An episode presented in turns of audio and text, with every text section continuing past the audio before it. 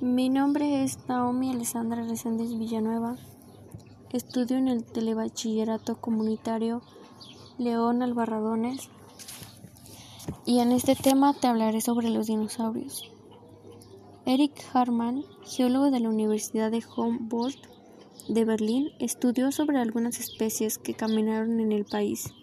Algunas de estas fue el dinosaurio Cintasarsus, pesaba 40 kilogramos y medía 3 metros de alto, y su virtud es la cacería.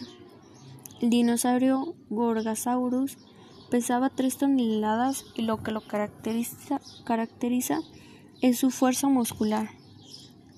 El dinosaurio Saurornitolestes pesaba de 20 a 35 kilos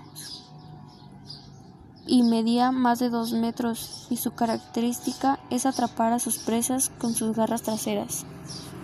El Tricosaurus, también conocido como pico de pato, y su virtud es la rapidez con la que corría. El dinosaurio Alamosaurus pesaba 30 toneladas y mide 21 metros. Lo que lo caracteriza, caracteriza son sus grandes dimensiones.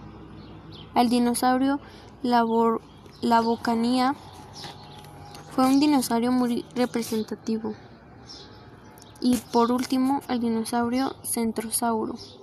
Es uno de mis favoritos por su aspecto físico grande y con cuernos gigantes. Pesaba 3 toneladas y medía 5 metros.